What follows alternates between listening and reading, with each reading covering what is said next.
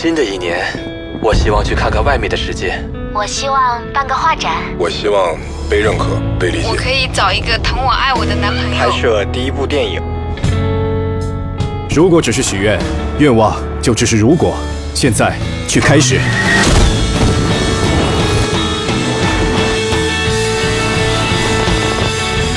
所有的伟大源于一个勇敢的开始。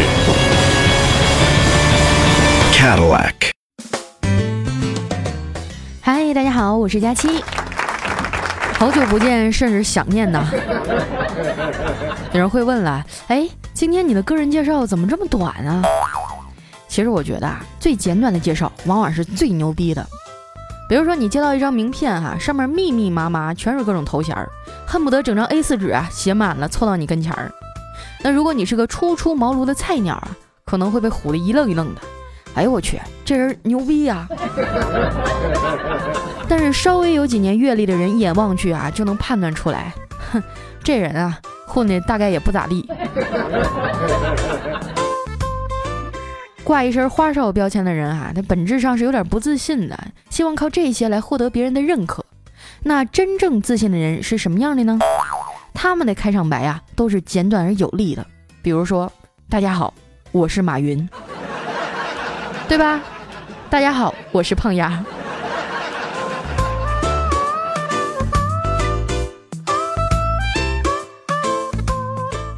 前一阵儿哈，我们平台上开通了一个问答功能，就经常会有听众跑过来问我：“佳琪姐，我觉得你们做主播的都好厉害，你们平时的生活是什么样的呢？好好奇呀。”我就回答说，和你们一样的呀，就天天上班、下班、吃饭、睡觉呗。很快呀，我们小编就私信我说：“姐，你这答案写的也太不合身份了呀，咱们能稍微高大上一点吗？” 我说：“哦。”然后呢，把答案改成：“我每天早上都在二百多平米的大床上缓缓醒来，步行十分钟去客厅吃早饭。”我的经纪人小黑开着限量版的玛莎拉蒂来接我。其实我是十六国混血呀，我的真名叫爱新觉罗氏安吉丽娜胖丫。这样行了吗？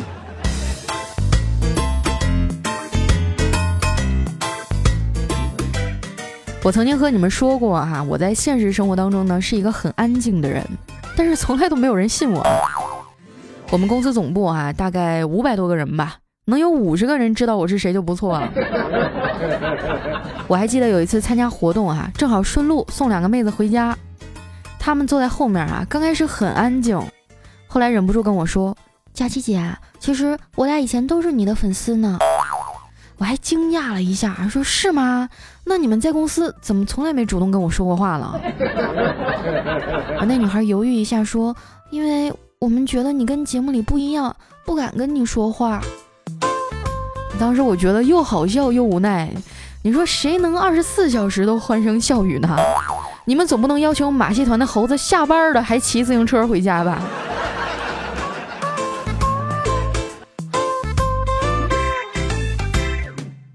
其实干我们这一行啊，挺苦逼的。前几天我的好朋友彩彩生病了，积劳成疾啊，这个年都是在医院过的。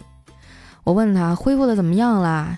他说：“整夜的咳嗽啊，都没人愿意和他一病房，觉得很孤独。”当时我听完了啊，觉得又心酸又难受。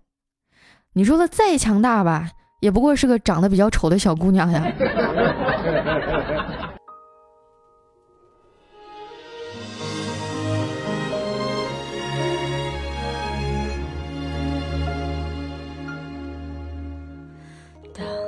我有一段时间啊，压力也很大。因为网上的段子越来越少了，没有原创的核心，我觉得我走不了太远。那段时间啊，焦躁、压抑、通宵不睡、暴饮暴食，我三个月啊胖了四十多斤，所有的衣服都穿不上了。我那脚啊肿得像个馒头似的，连下楼梯都费劲儿。再后来呢，就是胃溃疡、胃出血。做了个大切除，我告诉你们，我现在是残疾人了，我整个胃只剩下三分之一了。将来要是在公交车上遇到我，你们得给我让座。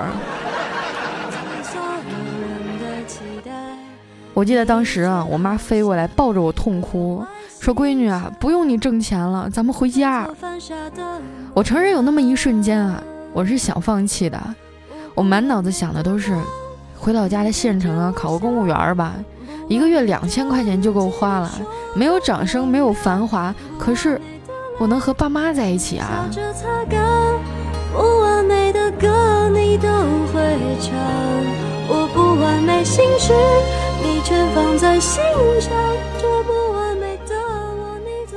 后来我在上海啊，半死不活的躺了三个月，说不问世事也差不多吧。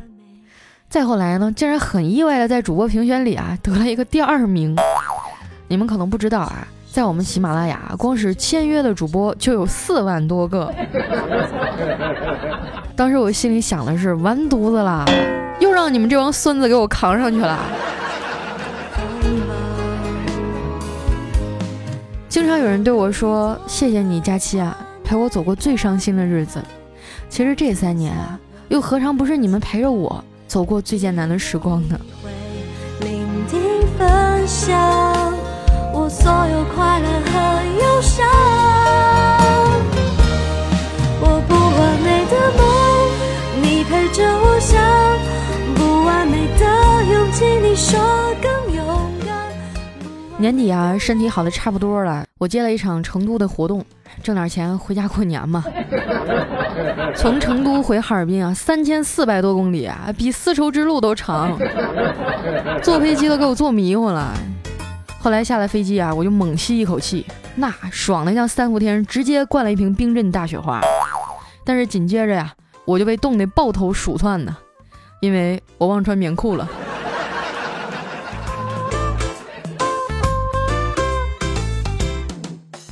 我两个大学时候的好哥们儿啊，来机场接我，一路上絮絮叨叨的就没停过。他们俩一个升职当了部门经理，另一个马上做爸爸了。然后俩人啊一起翻白眼瞪我说：“今年怎么又是一个人回来了？”我知道啊，我这样的在东北绝对是大龄剩女了，在老一辈眼里，这年纪还不结婚呢，简直是罪大恶极。所以我只能拼命的给家里买东西啊，想要堵住那些七大姑八大姨的嘴，来证明一下呀，老赵家的闺女在外面混的有出息啊。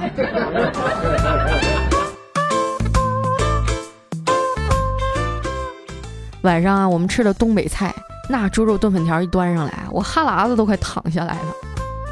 吃完晚饭呢，他们俩陪我回母校转了一圈啊，操场上的塑胶跑道已经拆了。那破破烂烂的教学楼也重新刷了一遍，我哥们儿还说呢，真没劲，年年都这么忽悠新生。经常有人问我啊，说你是哪个学校学的播音主持啊？其实我大学啊学的是法律，哎，跟播音八竿子都搭不上边儿。我爸妈呢一直希望我能当一个体面的律师或者公务员儿，我也理所当然的认为这就是我应该走的路啊。直到我加入了学校的广播站。整个人生就开始跑偏了。那时候啊，我每天都泡在那儿看诗歌、看散文、看娱乐、看八卦，把那些乱七八糟的内容就糅合在一起，讲成单口相声，逗得大家哈哈大笑。还有男孩子啊，跑过来花一块钱点歌，跟喜欢的女生表白。啊，具体的内容我就记不太清了，我就记得那一学期哈，光点歌就挣了四百多块钱。期末呢，我们就用这笔钱啊，请广播站所有的人都吃了一碗三块五的牛筋面，然后用剩下的三百块钱 买了俩新麦克风。哎，我现在想想都忍不住感慨，你说当年的人民币哈，可真瓷实啊！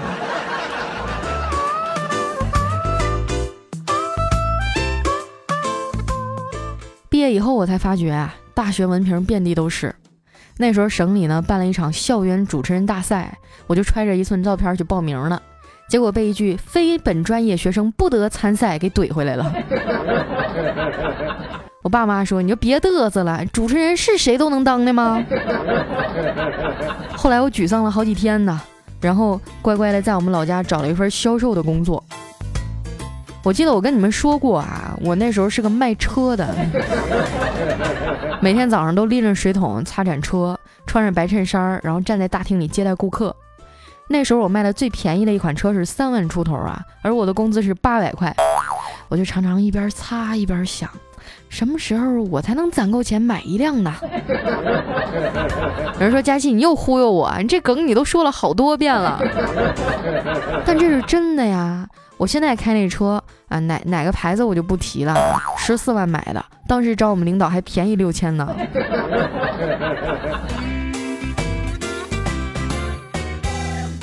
那时候我最喜欢的哈就是下乡车展，因为村里呢有一个很高很高的杆儿，上面有个大喇叭，我在村委会的小屋里念那个车展的宣传稿嘛，整个村子都能听见。我豪气万丈啊，把一卖车的稿件啊念得像共和国宣言似的。我估计走了以后啊，村民们还得回味好几天。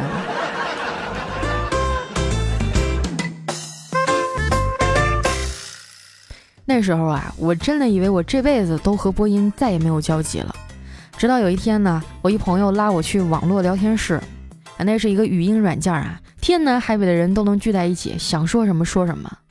后来呢，我们还搞了一个网络电台，一帮纯业余的选手做起了节目。我被压抑已久的天性终于释放出来了，然后就凭着这种搞笑奔放的风格，聚集了一大批粉丝。我记得当时。怎么也得有个二百来人吧。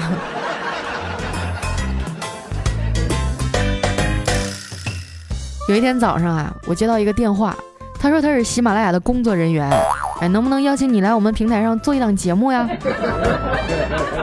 这个人我相信大家都知道啊，就是怪叔叔，把我的人生带跑偏的那个人。说实话，当时我心里特别没底儿。哎，我几乎是带着哭腔的跟他说：“对不起，我根本就没有学过，我都是自己瞎琢磨的。”他说：“没关系啊，佳期，你就做你自己。”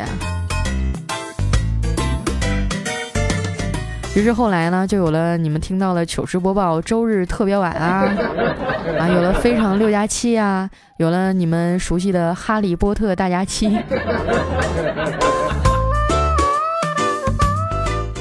到了二零一五年的时候呢，我面对了人生第一个重大的抉择，是继续留在小县城里当个衣食无忧的销售员，还是辞掉工作专心的做节目，打造自己的自媒体。在消息闭塞的县城啊，没有人知道自媒体是个什么玩意儿。我妈坚决不同意我辞掉稳定的工作啊，她觉得一个女孩子啊，一个月能赚两三千块钱已经很好了呀，为什么要去冒险跟那些专业人士抢饭吃呢？我没有办法跟一个善良本分的家庭妇女解释什么是梦想，我想，她一定对我当时任性的决定很失望吧。后来啊，我坐了一夜的火车去哈尔滨，买了一张到上海的飞机票。讲真，我第一次出门的时候特别怂，因为我以前没坐过飞机啊。起飞的时候呢，因为那气压减低啊，压迫的耳朵疼，我就特别害怕，拽着人空姐衣服不撒手啊。我跟他商量，能不能开门放我出去？啊？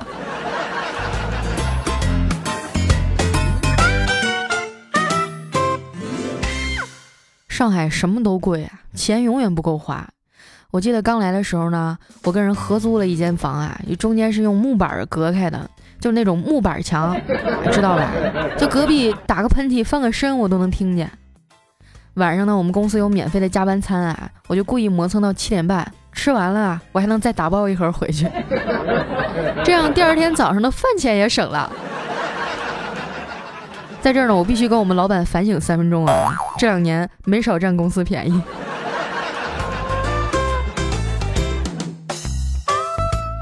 后来呢，节目的听众越来越多啊，也有很多的厂商来投我的广告。这一年呢，我赚了我人生的第一桶金。然后啊，我租了一套大房子，把我爸妈都接到上海了。我妈呢，没事在家收拾收拾屋子呀，做做饭，抱着猫在阳台上晒太阳。我爸呢，就在沙发上啊看报纸，戴个小眼镜，要不然挺的笔直的。后来年底发年终奖啊，我就想换一辆车。看来看去呢，就看中凯迪拉克了。有人问我说：“你喜欢它什么呀？”其实说真的啊，我是一个颜狗，就是颜值控。首先，我觉得它外观特别好看，然后性能也非常的不错啊。但是更打动我的呢，是他们品牌理念上的一句话：“所有伟大源于一个勇敢的开始。”我记得小时候啊，老师经常让我们写的作文题目呢，就是我的理想。我呢是一个不太坚定的人啊。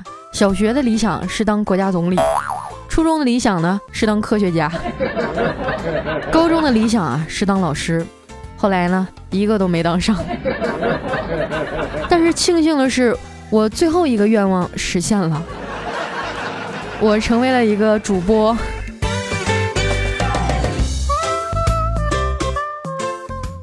过年的时候啊，跟广播站的同学们吃饭，我的老搭档啊，羡慕的对我说：“咱们这群人呐，只有你一个还在这条路上坚持着，你出息了，我们都特高兴，真的。”我也有点醉了，我就看着他的大肚子说：“超哥啊，你还记得咱广播站有一年暖气坏了，冬天冻得哆哆嗦嗦的时候，你跟我说，哪怕只有一个听众也要播嘛？”然后超哥拍着我的肩膀说：“我儿子都三岁了。”我们哈哈大笑，捶着彼此的肩膀和胸口。那天晚上，没有人记得我们喝了多少酒。我对自己生活的这个城市，终于开始有了点倦意。我不知道是因为这里的空气，还是在心里早就想逃离。我卖了这里的家，在遥远的城市买了自己的房子。我试图忘掉那些美好又难熬的过去，可哪有那么容易？我曾经的爱都在这里。感情越丰富。后来呀，我又嘚嘚瑟瑟去凯迪拉克的 4S 店看车。那接待我的姑娘长得挺清秀的，腿可长了。她知道我是主播以后啊，就一脸向往地说：“真羡慕你能做自己喜欢的事儿。我小时候啊，就特别想当舞蹈演员。”然后我就看到展厅上啊印着那四个大字儿“勇敢开始”，笑着跟她说：“那你就去跳啊！”她特别惊讶地看了我一眼，她一定觉得我是个傻逼。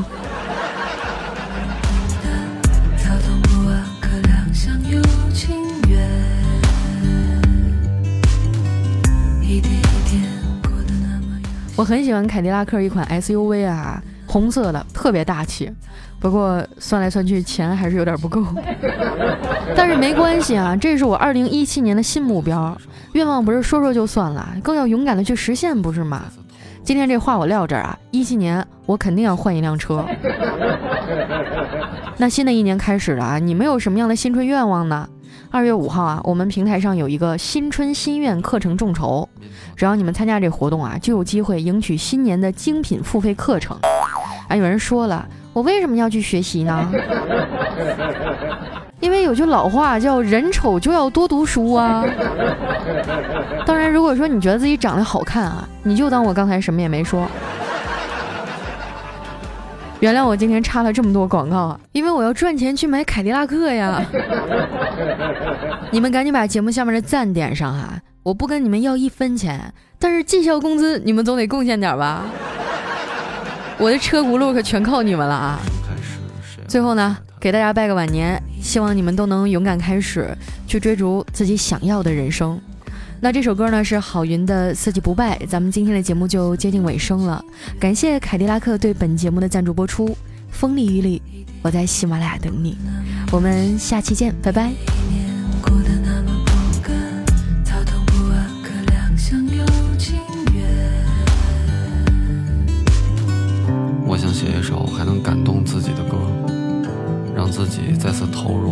爱生活。我不想让自己变得麻木。我也不想看个下落都没完没了的哭。曾经我们总说，有朝一日面朝大海，春暖花开。这么多年过去了，谁还能说心中有爱，四季不败？